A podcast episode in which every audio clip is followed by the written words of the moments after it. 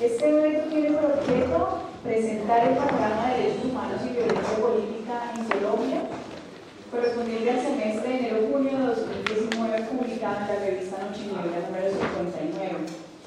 Esta es un documento resultado de investigación social en derechos humanos. A su vez, es parte de la memoria histórica y denuncia pública que busca que los hechos y realidades que Alisa y visibilizan no se repitan ni se olviden. Eh, esta publicación se hace gracias al esfuerzo también de la red de bancos de datos regionales y hoy nos acompaña el Banco de Datos de la región Antioquia, que va a presentar justamente la situación de derechos humanos que vive este departamento. Quienes van a tomar la palabra eh, son Luis Guillermo Guerrero, director del CINEP, Programa por la Paz, el padre Javier Giraldo, investigador del equipo de Derechos Humanos del CINEP, Winston Gallego, de la Corporación Jurídica Libertad y del Banco de Datos Regional Antioquia, Carolina Moreno Quiroz, también de la Corporación Jurídica Libertad y del Banco Regional Antioquia, y Alejandro Angulo, eh, coordinador del equipo de Derechos Humanos del CINEP, Programa por la Paz. Debo entonces eh, la palabra a Luis Guillermo Guerrero Guevara, director del CINEP, Programa por la Paz. Muchas gracias. Apreciados amigos y amigas, muy buenos días. Un cordial saludo a, los y las periodistas aquí presentes, a los representantes de organizaciones sociales, colegas de ONGs, también hay personas de la academia que están, han sido invitados, cuerpos diplomáticos también. El Centro de Investigación y Educación Popular, CINEP, Programa por la Paz, se complace con, esta presencia de ustedes, que es una presencia que la entendemos también solidaria en esta jornada en la que presentaremos el balance de la situación de derechos humanos y de DIH recogidos en la revista Noche y Niebla número 59 durante el periodo enero a junio del presente año 2019. El CINEP asume el derecho y también la responsabilidad de exponer una lectura propia y autónoma sobre la crisis de derechos humanos y de DIH a nivel nacional. Este esfuerzo lo hacemos con el propósito de reducir la vulnerabilidad de las víctimas, ya que el desconocimiento y la invisibilidad de lo que ocurre puede llegar a proteger y blindar a los victimarios frente a toda eventual censura y puede llegar a encubrir muchas veces también la continuidad de estos crímenes. El día de hoy nos acompañan dos representantes del Departamento de Antioquia, Carolina Moreno y Winston Gallego, miembros de la Corporación Jurídica Libertad. De hecho, la revista Noche y Niebla 59 que hoy lanzamos correspondiente al semestre enero-junio de 2019, está dedicada al departamento de Antioquia en su parte inicial, que se presenta la región, en su parte amplia, toda Colombia, toda la nación. Los compañeros de la Corporación Jurídica Libertad produjeron para esta revista un artículo preciso, detallado y profundo en el que nos cuentan las tragedias, los sueños y especialmente las acciones de resistencia y esperanza de las comunidades que habitan en dicho territorio y que son acompañadas por la Corporación Jurídica Libertad y otras entidades y organizaciones defensoras de derechos humanos en la región antioqueña. Nos contarán sobre el fenómeno paramilitar y su relación con los planes de desarrollo, con las visiones de desarrollo y los procesos del llamado desarrollo, impuestos muchas veces por minorías políticas y económicas y en contra muchas veces también de los derechos de las mayorías empobrecidas y excluidas, entre otros temas que están allí de interés regional y nacional. Nuestra, nuestro balance del primer semestre de 2019, recogido en la revista Noche y Niebla 59, constituye una mirada entre múltiples miradas. Esta es una. Es una mirada ciertamente parcial porque la información que publicamos es solamente una aproximación a la realidad que vivimos, pues la misma violencia los mecanismos de silencio o silenciamiento de las víctimas o sus familiares y los mecanismos de impunidad instaurados impiden recoger la totalidad de los hechos. Como ustedes saben, la revista Noche Niebla no es una revista estadística, es una revista de la memoria de las víctimas, de las que podemos allegar o llegan a nosotros por distintos medios. Presentamos este número a la revista Noche y Niebla en un contexto en el que se fortalecen los vientos de salidas violentas en este país, los cuestionamientos al proceso de la implementación del acuerdo final de paz pactados entre el Estado y la guerrilla de las FARC-EP, hoy Fuerza Alternativa Revolucionaria del Común FARC. Eh, también en, en medio de un contexto en el que el rompimiento y el estancamiento de los diálogos entre el actual gobierno nacional y el ELN, así como la sistemática persecución y amenaza de líderes sociales, se hace presente en este contexto. Lideresas, líderes, defensores de derechos humanos, en medio de una dinámica del rearme de excombatientes de las FAREP liderados por Iván Márquez y otros comandantes, y de otro lado, en medio de las movilizaciones sociales, por la, por la realización de los derechos incumplidos, las marchas de FECODE, por ejemplo, en defensa de la educación pública en Colombia, entre otros temas preocupantes a nivel regional y nacional. En medio de este contexto, el CINE Proma por la Paz ha corroborado que centenares de colombianos y colombianas siguen siendo victimizados. Resulta preocupante el fortalecimiento del paramilitarismo a través de la amenaza, 157 amenazas de muerte entre enero y junio de 2019, recoge esta publicación. Pero también la ejecución de ciudadanos inocentes, 19 ejecuciones extrajudiciales durante el periodo en estudio, cometidas por paramilitares en el último semestre. Igualmente resultan graves las acciones de las unidades de la Policía Nacional, quienes durante enero a junio de este año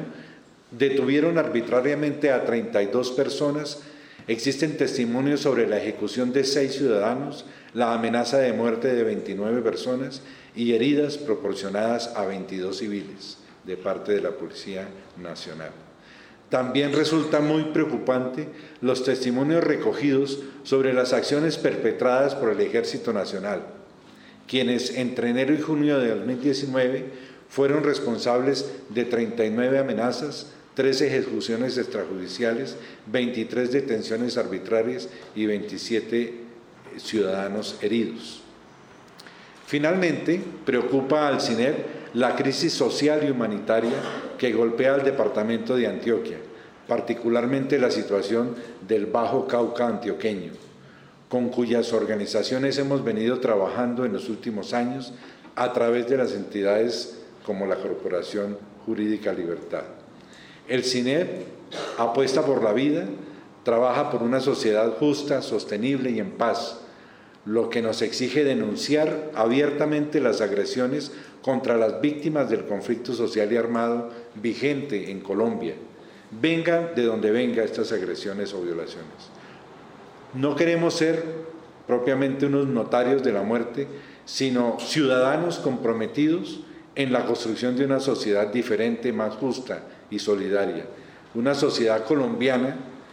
en la que ser defensor de derechos humanos no sea una profesión, sino un ejercicio cotidiano de nuestro, de, nuestro ser ciudadanos y ciudadanas. Nuevamente, bienvenidos todos y todas a este momento en que lanzamos este, esta revista 59 de Noche y Niebla. Muchas gracias. Toma ahora la palabra Javier Giraldo, investigador del equipo de Derechos Humanos del Cine Programa por la Paz. Bueno, un saludo para todas y todos. Solamente voy a hacer énfasis en algunos aspectos de este número de Noche y Niebla que recoge la información correspondiente al primer semestre de este año 2019. En los últimos años o semestres hemos tratado de destacar una serie de hechos de todo ese conjunto que recibimos de la red de bancos de datos nacional. Y si en unos semestres anteriores el enfoque era sobre todo sobre dinámicas de persecución a diversos sectores sociales, en los últimos semestres nos hemos enfocado a mirar cómo se está realizando en, la cotidianidad esa persecución y exterminio del liderazgo social de base.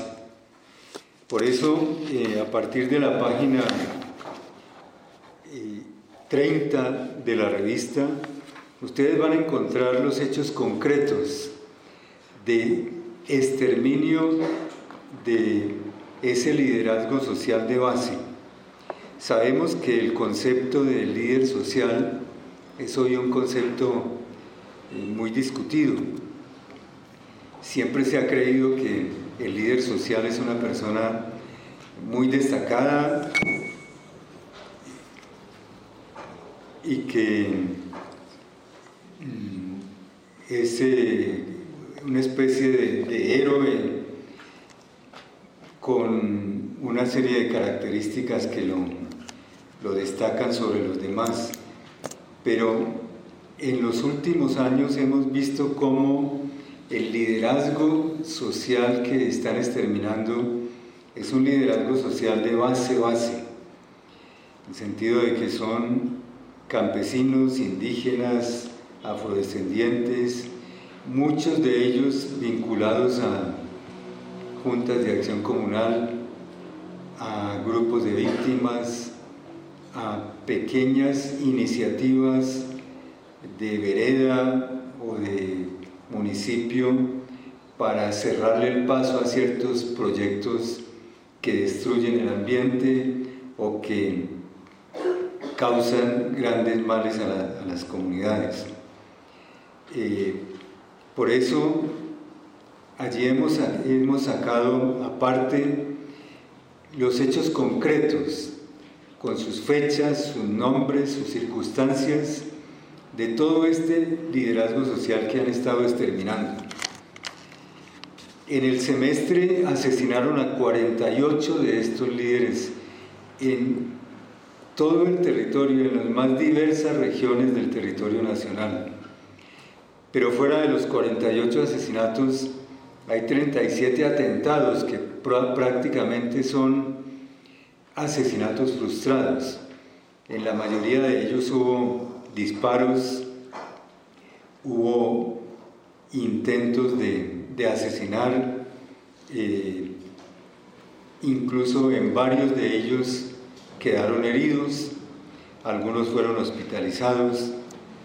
y fueron realmente asesinatos frustrados. Además de esto, hubo 54 amenazas a ese tipo de liderazgo de base y 48 entre atentados y amenazas a comunidades que se han destacado por un liderazgo colectivo, comunidades campesinas, comunidades o grupos de derechos humanos que se han destacado por la defensa del territorio o de los derechos de las comunidades. Además de eso, hubo, contabilizamos 12 casos de asesinato de eh, personas desmovilizadas de la insurgencia, sobre todo de las FARC, y tres intentos también de asesinato que fueron atentados que no, no llegaron a, la muerte de las víctimas. Frente a este fenómeno, eh, pensamos que se está repitiendo porque cuando ustedes leen todas estas estos pequeños relatos de cómo ocurrieron estos eh, atentados y asesinatos en, en concreto, se ve que el victimario se esfuma, desaparece, no hay victimario concreto.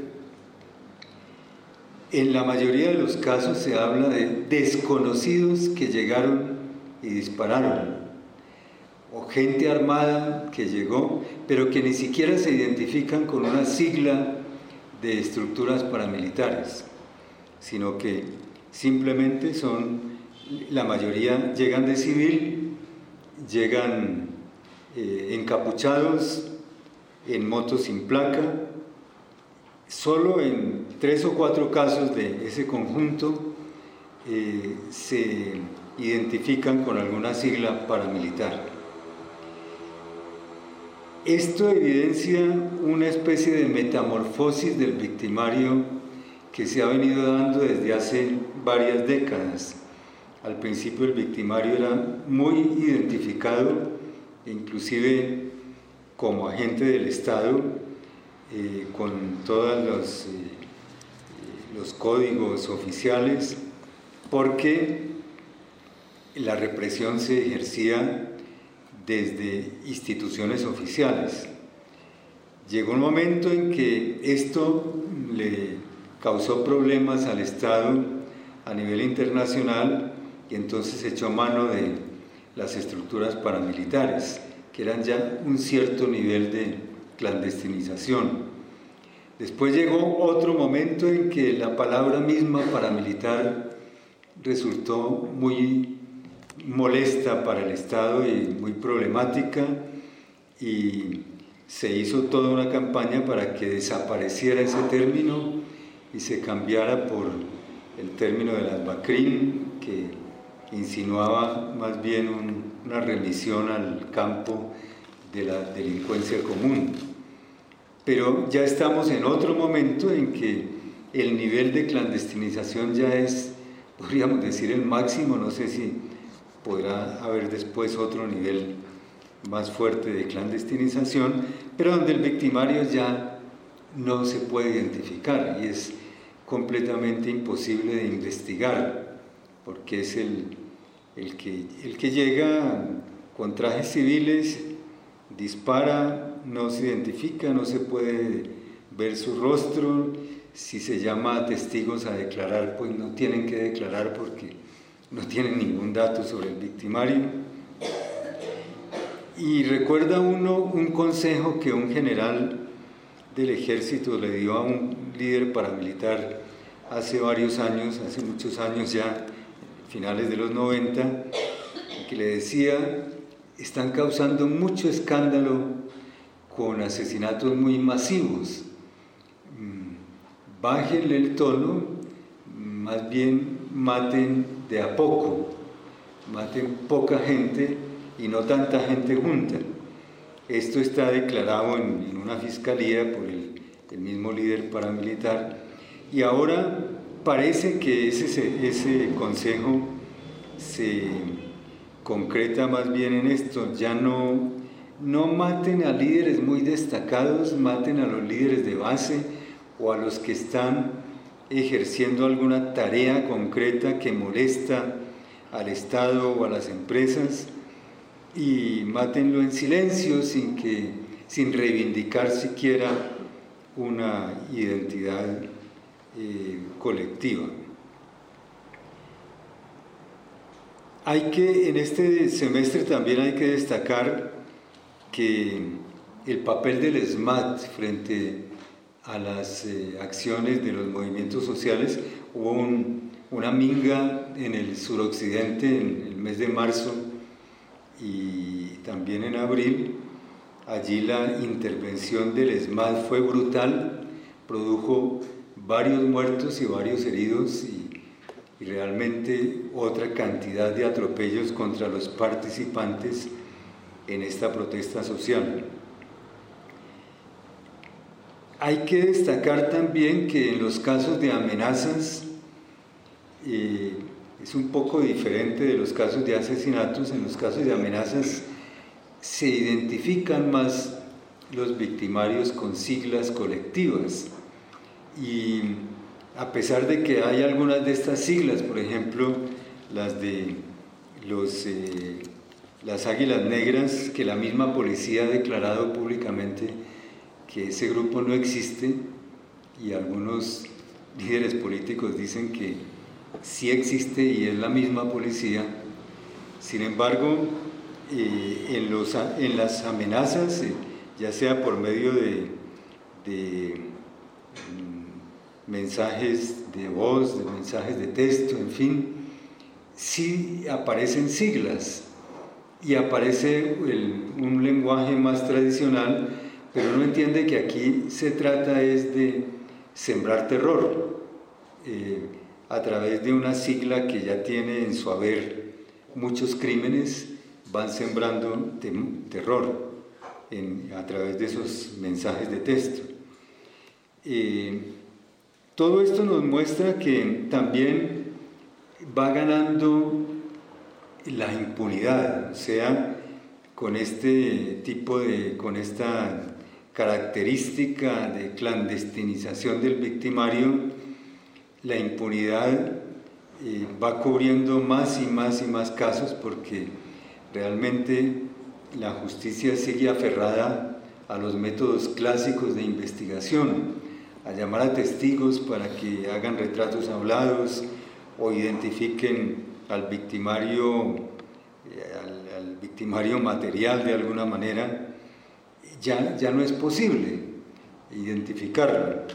Entonces la, impunidad va cubriendo casi la totalidad de los, de los casos. Eh,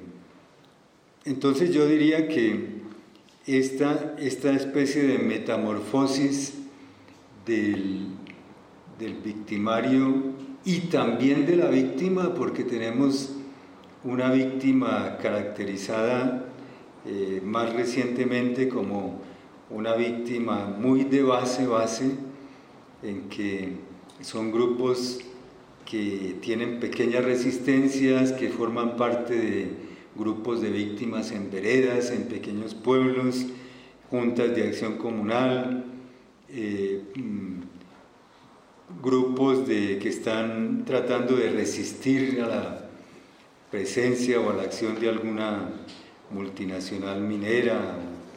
eh, minera energética, en fin, eh, o que forman grupos de reclama, reclamo de tierras, en fin, todos estos grupos de base que tienen unos eh, objetivos muy concretos son eh, las víctimas y, ejercen de todas maneras un liderazgo social, así sea un liderazgo limitado eh, a, determinados grupos y comunidades. Bueno, yo dejo aquí porque hoy queremos destacar sobre todo la situación de, de Antioquia, la situación de derechos humanos en Antioquia, dentro de todo ese contexto de desarrollo. Tiene entonces la palabra Carolina Moreno Quiroz de la Corporación Jurídica Libertad y en Winston Gallego también de la Corporación Jurídica Libertad. Buenos días, agradecer eh, a todos los que nos acompañan el día de hoy. Eh, bien como eh, lo dice el padre Javier Giraldo y Luis Guillermo, eh, hoy venimos a hablar frente al tema de la situación de derechos humanos en Antioquia relacionada con el desarrollo.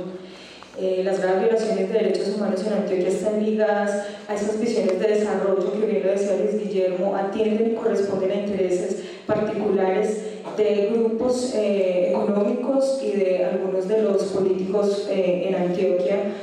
eh, que tiene presencia también en sus regiones. Esto ha hecho que se hayan empezado planes como Antioquia Siglo XXI, eh, que proyecta la interconexión de las subregiones con la nación el desarrollo de puertos en el Urabá antioqueño, autopistas para la prosperidad, túnel de Oriente, túnel de Occidente, megaproyecto como la hidroeléctrica Hidroituango. Todas estas han estado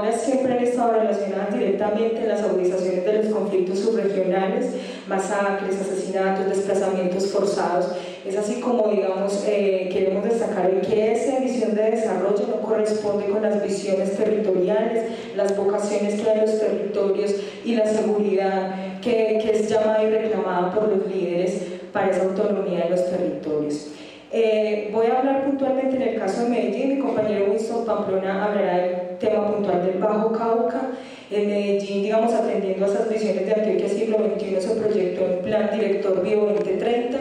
que tiene ejes estructurantes para plantear a Medellín cómo adecuar a los estándares internacionales para la inversión extranjera, para que Medellín sea una ciudad de, para la venta de bienes y servicios, se generan obras de infraestructura que finalmente terminan nuevamente generando desmedro y conculcación de los derechos humanos de la población, principalmente de la población más vulnerable que se centra en asentamientos y barrios informales en la ciudad de Medellín, se borde del río en las zonas de laderas principalmente. En estos barrios informales la mayoría de personas y población que encontramos es víctima del desplazamiento mm, forzado de las subregiones que llevan asentadas allí 10, 15 años o algunas nuevas que están llegando de, de, la subregión del Bajo Cauca principalmente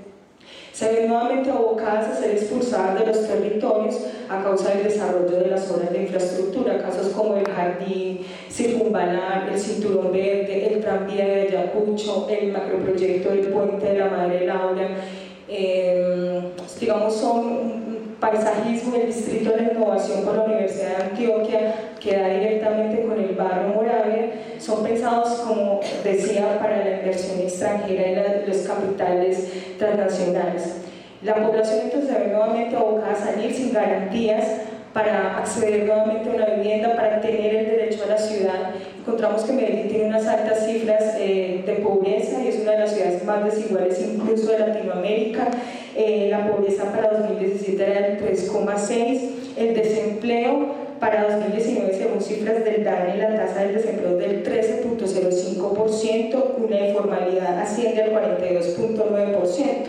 ¿Sí? Igualmente en temas de seguridad alimentaria, el 53.6% de los hogares en Medellín tienen seguridad alimentaria. Y a todos estos factores entonces se le suman temas de contaminación debido a la generación, a las empresas que son las principales productoras de la contaminación, pero que no son ni investigadas ni sancionadas, sino que simplemente se, eh, digamos, se atribuyen los efectos de la contaminación a épocas del año que es normal eh, supuestamente, así como al, aumento del parque automotor, finalmente que también genera gran parte de la contaminación, digamos, en la ciudad de Medellín. Digamos que es paralelo como se presenta Medellín, innovación, eh, en ese momento nos encontramos con Medellín Discovery y toda la propaganda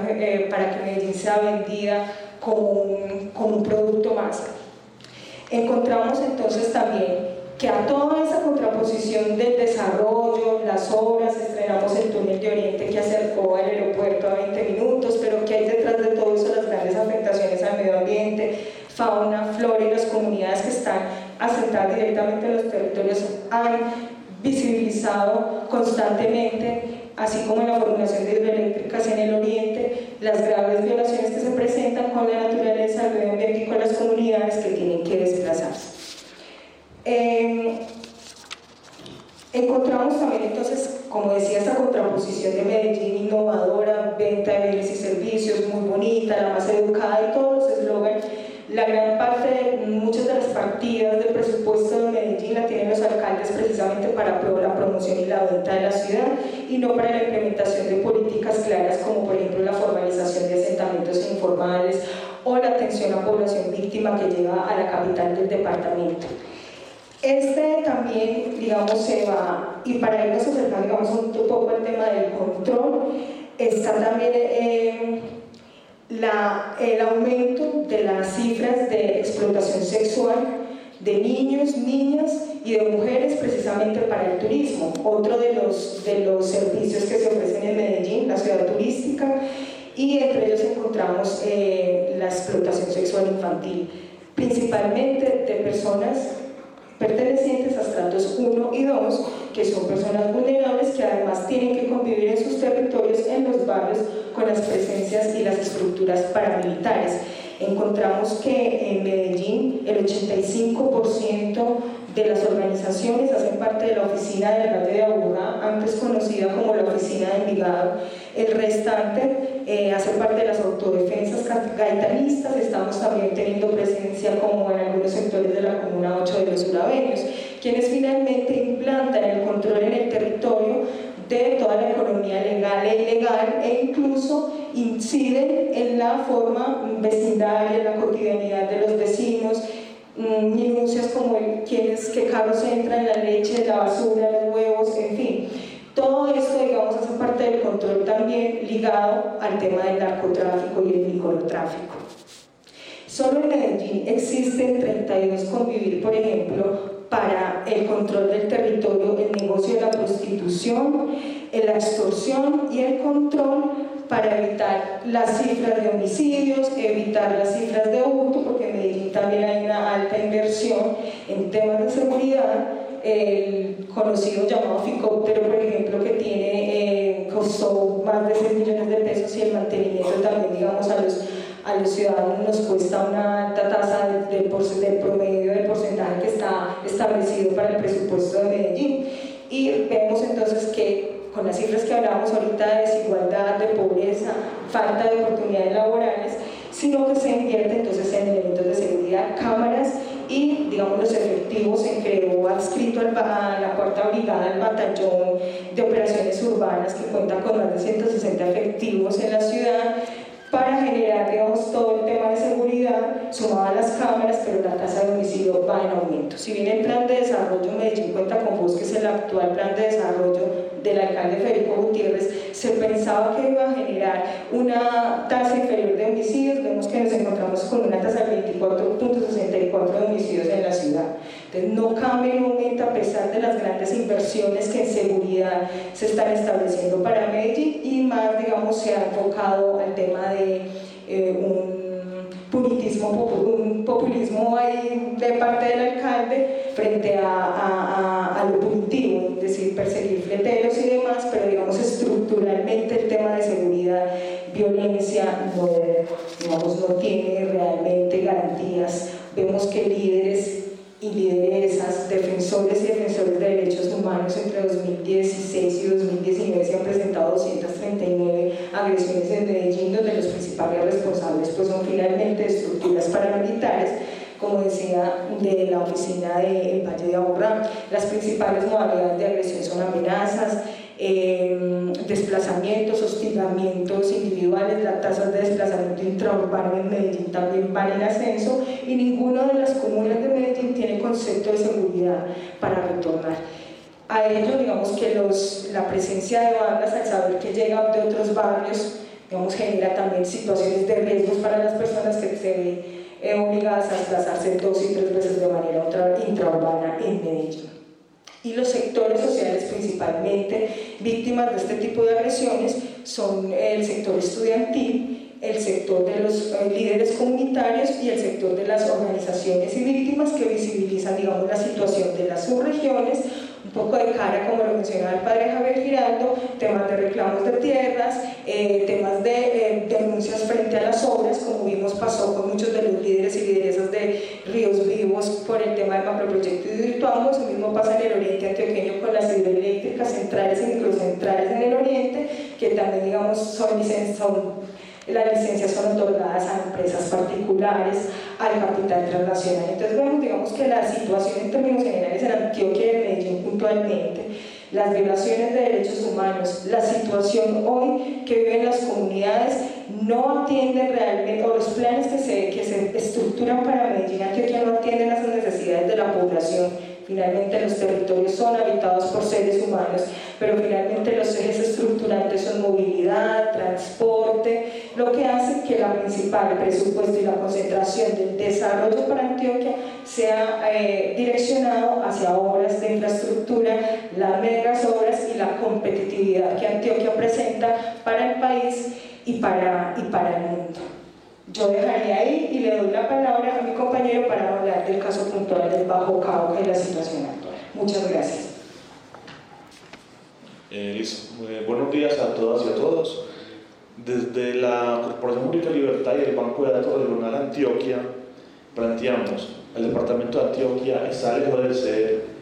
el, la Antioquia grande, justa, educada, en armonía con la naturaleza que nos planteó el plan que Carolina nos contó, Antioquia Visión, Antioquia siglo XXI, el amor es en América. Es un departamento que sigue asesinando sus hijos y sus hijas. Es un departamento que sigue criminalizando y asesinando los liderazgos populares, comunitarios y de base, como lo planteaba el padre, el padre Javier. Esa pujanza de sus empresas, del GEA, del grupo empresarial antioqueño, no se refleja sus ganancias con el nivel de pobreza en las diferentes subregiones del departamento de Antioquia. Igualmente, eh, hace poco una organización que llama Forjando Futuros entregó un informe a la Jurisdicción Especial para la Paz donde hace una relación de 33 empresas que tienen que ver con el tema de desplazamiento y despojo de tierras y entre ellas aparecen varias empresas del GEA como el Banco Colombia y Cementos Arcos. Eh, ese departamento que en estos cuatro años ha asesinado 73 hombres y mujeres que defendían los derechos humanos, los derechos del territorio en toda la subregión. En el Bajo Cauca, en estos cuatro años ha asesinado alrededor de 26 líderes sociales. De ellos, alrededor de 17 personas eran líderes del PENIS. Venían apostando a la construcción de paz en el territorio y fueron asesinados en, en estos cuatro años como tal. En esos cuatro años, del 2016 hacia acá, eh, se han presentado alrededor de 1.100 agresiones contra líderes y líderes sociales, 400 amenazas, 73 homicidios, desplazamientos.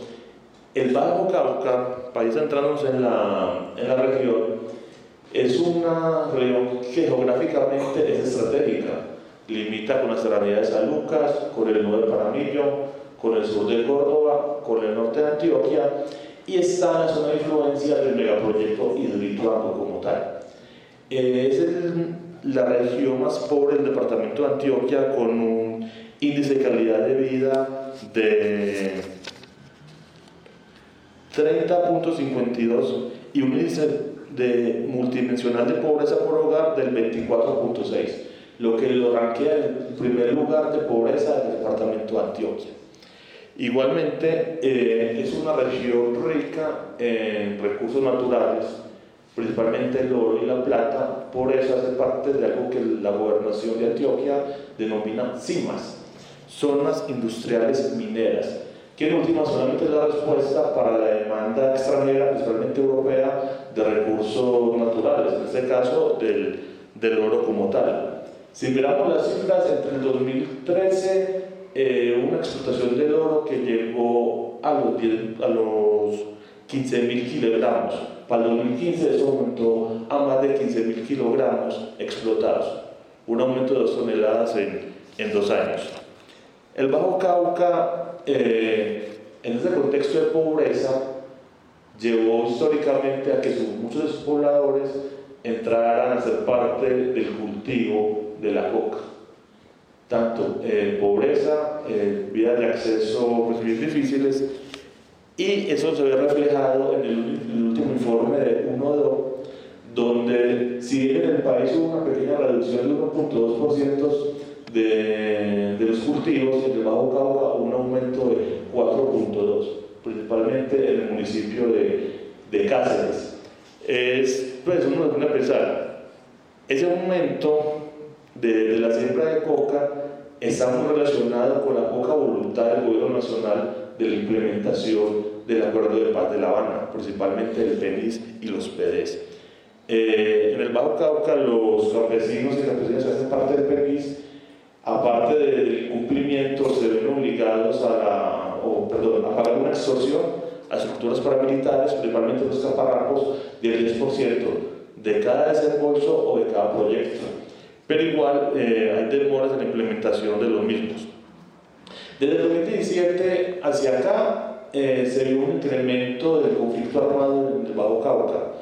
Eh, después de la salida de, algunos frentes de la FARC-EP de la zona, se incrementó la presencia de las autoridades agrarias de Colombia,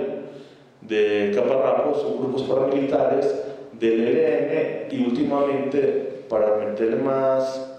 eh, más candela al asunto, llegaron ya las presencias de las disidencias del Frente 36 y la disidencia del Frente 18 a la zona del Bajo Cauca, a la disputa como tal. Eh, en el Bajo Cauca, la, el, sector principalmente que es víctima de las agresiones, el sector campesino y el sector comunitario, que son líderes de base que están o en oposición al modelo extractivista o que están impulsando los PDs y el PENIS. Realmente nosotros vemos lo que está sucediendo en el Bajo Cauca es, es un ataque frontal a la construcción y consolidación del acuerdo de paz. Eh, me llama la atención es que el incremento de la fuerza pública. Del 2017 hacia acá se incrementaron más de 5.000 efectivos de la fuerza pública en seis municipios del Bajo Cauca y no han logrado, por su voluntad, de retomar el control de, la zona como tal. Eh, el sistema de alertas tempranas de la Defensoría ha emitido desde el año pasado cinco alertas tempranas, desde el cual se desprende que hay una crisis humanitaria en el territorio, en esos seis municipios. Cinco alertas tempranas con recomendaciones a diferentes instituciones, pero cinco alertas tempranas en el cual las recomendaciones no se ven en la práctica, cómo han logrado eh, darle salida a la, situación. Desde las organizaciones sociales de Antioquia, de la Corporación Jurídica, el Pueblo Social de Garantía, la Fundación Sumapaz y otras, nos hemos abocado a hacer una especie de, acompañamiento humanitario de la región a través de caravanas y realmente llegar a, a, esos territorios, encontrar eh, comunidades con miedo, con temor, en Cáceres, barrios enteros desocupados, es un reflejo de la situación de lo que vive el Cauca como tal. Pero el Cauca no solamente los paramilitares eh, matan a la gente, eh, el desarrollo y el modelo extractivista también. Y el Lituano eh, son la influencia en el Bajo Cauca. Eh, me gustaría, pues, bueno, aquí no, pero compartir con ustedes fotos de, de Puerto Valdivia, es un pueblo fantasma un pueblo fantasma que fue, que fue desocupado no por el paramilitarismo, sino por el de desarrollo, por lituano. Aunque no es secreto que ese modelo, esa, esa mega obra, se hizo sobre masacres. En los 12 municipios de, de, de, impacto del megaproyecto, desde el 80 hasta el 2006, tenemos registrado 96 masacres en toda la Cauca. Claro, cuando llegó el delito el canal estaba desocupado. Y igualmente nosotros sí planteamos que los intereses de los grupos paramilitares, principalmente AGC y Caparrapos, en los intereses del grupo transnacional, que no es un secreto, allá está Sinaloa, está Jalisco de Nueva Generación, y la falta de voluntad política del Estado colombiano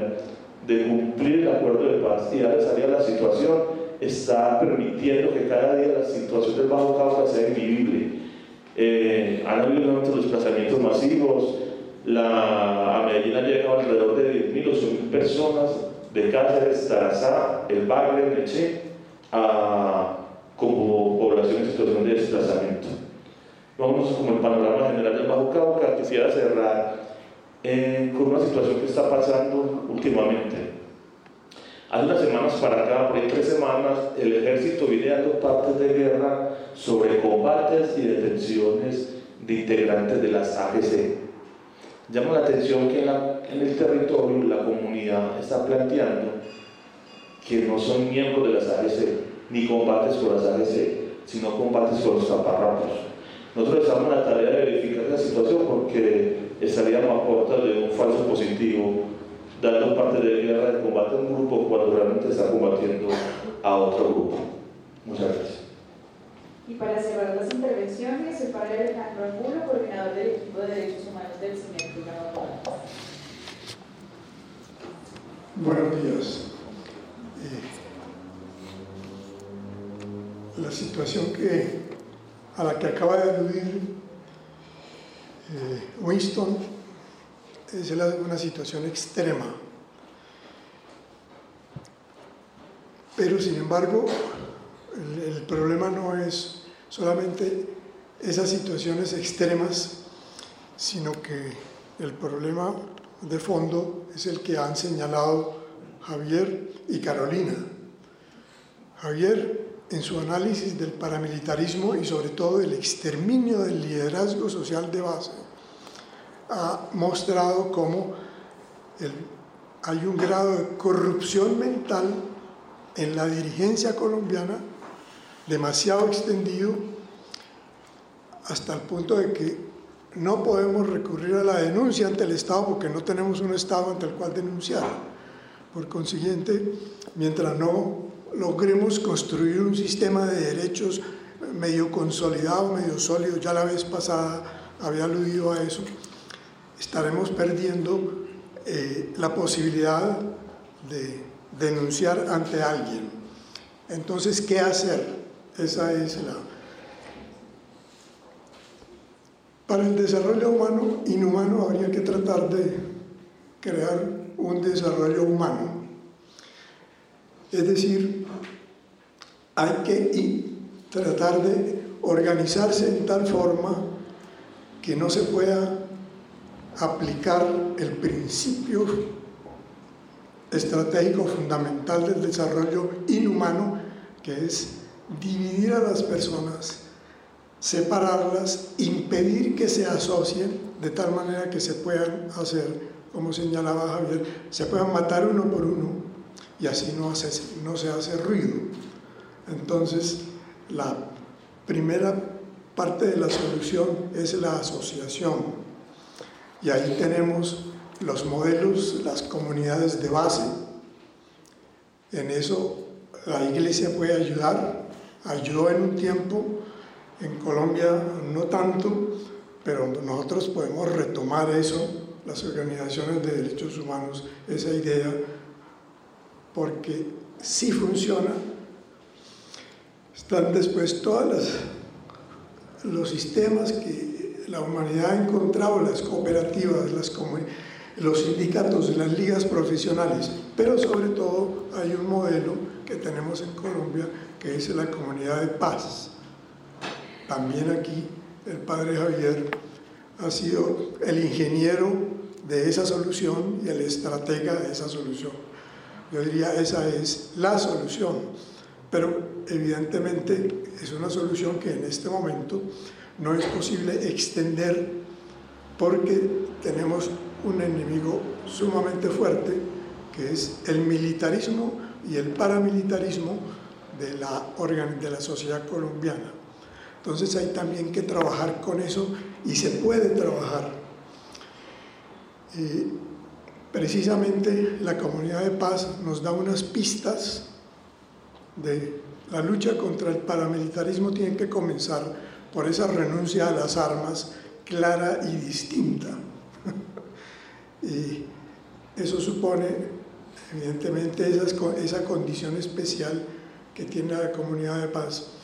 que es poder decretar su aislamiento de los demás métodos de protección, de producción, por eso digo, es muy utópica en grande, pero sin embargo es, es la idea seminal de lo que hay que hacer como organización para, para construir el Estado colombiano, un Estado humano, no un Estado inhumano que pueda llevar a un desarrollo humano y no a un desarrollo inhumano.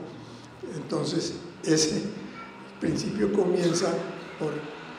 la cooperación, por el reconocimiento del otro y por todas las demás estrategias que supongan solidaridad, fraternidad. Es lo único que nos puede ayudar a combatir el paramilitarismo, porque el paramilitarismo también hay que combatirlo en cada lugar. Y, para, y en esa lucha eh, se, se necesita una solidaridad que ayude, porque esa lucha no se puede dar sin muertos, por lo menos el comienzo, mientras se va creando la, fraternidad humana. El paramilitarismo vive de la coca de la y de la extorsión y finalmente de la toma del poder. Entonces hay que trabajarlo ahí y en ese sentido es en el que la comunidad de paz de San José Apartado o San Josécito, entendió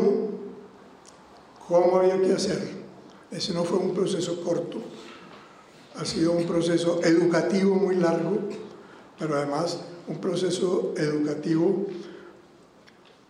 articulado sobre un sentido de trascendencia. No necesariamente tiene que ser un trabajo con una marca religiosa, pero sí tiene que ser con algún espíritu de trascendencia que le ayude a la persona humana a saber que el otro, por más que sea un criminal, es un ser humano y que hay que perdonarlo. Entonces, esa parte es lo que yo llamo la trascendencia y esa parte se puede trabajar, se debiera trabajar, han querido trabajar a las religiones, pero no siempre han tenido éxito. Entonces, hay que encontrar también otros métodos eh, para ayudar a las religiones a, cumplir su misión. Entonces, eh, quiero cerrar con ese mensaje de optimismo. Podemos hacer mucho, porque ante unas tragedias y ante unas situaciones extremas como esta, y ante la realidad de que no tenemos un sistema social que nos pueda proteger, pues podemos perder la esperanza. Yo creo que no hay que perderla, al contrario, es el gran desafío para construirla. Bueno, con esto cerramos las intervenciones. Queda abierta entonces la posibilidad de hacer preguntas acá en la plenaria o terminamos para que ustedes puedan abordar cada uno de los voceros. Si alguien quiere intervenir, por favor, levanta la mano. Si no, entonces eh, damos por terminado este momento para que cada uno pueda hablar con los voceros. Muchísimas gracias.